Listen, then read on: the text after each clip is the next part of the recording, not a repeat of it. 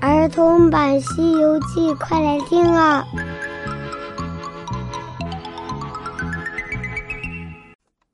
西游记》第二百八十一集：山里有妖怪。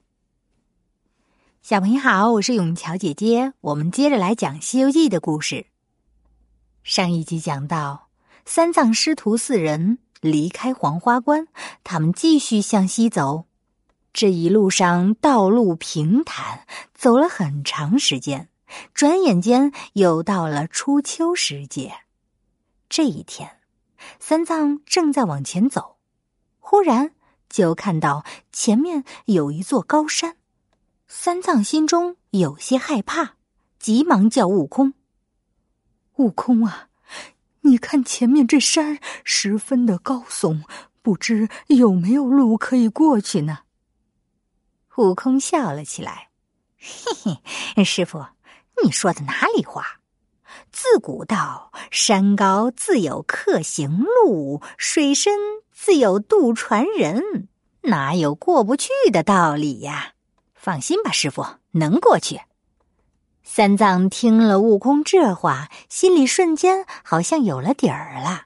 他喜笑花生，扬鞭策马，就向前走。径直就上了那高山，走了大概没有几里路，突然就遇到了一位白发苍苍的老人。那老人的脖子上挂着一串珠子，手里拄着一根龙头拐杖。他站在高高的山头，就冲着三藏喊：“西行的长老，你们还是回去吧。”这山上啊，有一伙专门吃人的妖怪，不可以过去呀。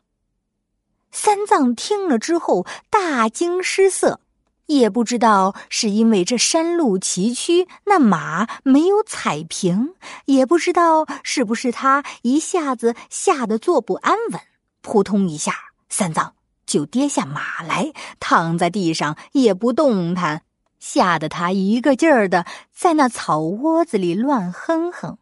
悟空走上前，把三藏扶了起来：“师傅啊，别怕，别怕，有我呢。”悟空啊，你没听到刚才那高岩上的老者说，这山里有一伙吃人的妖怪，他吃尽了世间的人。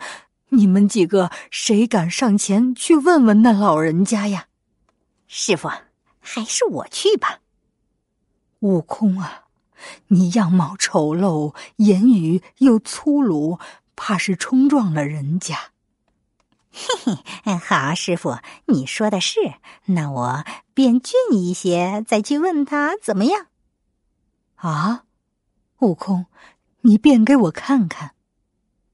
悟空捻着诀，摇身一变。马上就变做了一个干干净净的小和尚，真是眉清目秀、头圆脸正，行动起来也有些斯文之相，开口也没有那些粗俗的话语。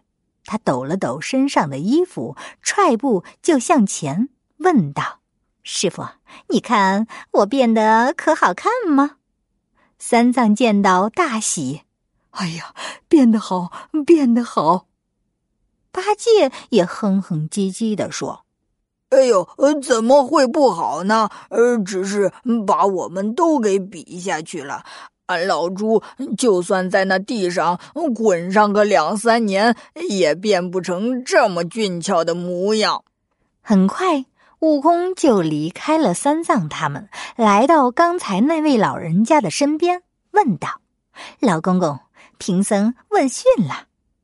那老人看到悟空生得俊俏儒雅，年少身轻，他带答不答的也还了个礼，用手摸着悟空的头笑了起来：“哈哈哈，小和尚，你是哪里来的呀？”“我是从东土大唐来的，去那西天拜佛求经，到了这里，刚才听公公说这里有妖怪，我师傅呢有些胆小，所以就让我过来问一问是什么妖精，他敢如此的挡在这路上。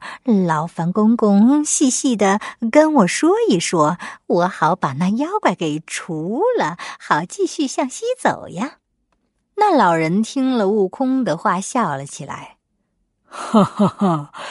你这小和尚年纪轻轻，真是不识好歹呀！那妖怪神通广大的很呐，怎么是你说贬了就能贬了的呢？嘿 嘿啊，那听你说，好像有想要保护他的意思。你是不是和他有些什么亲戚，或者是是那妖怪的邻居呢？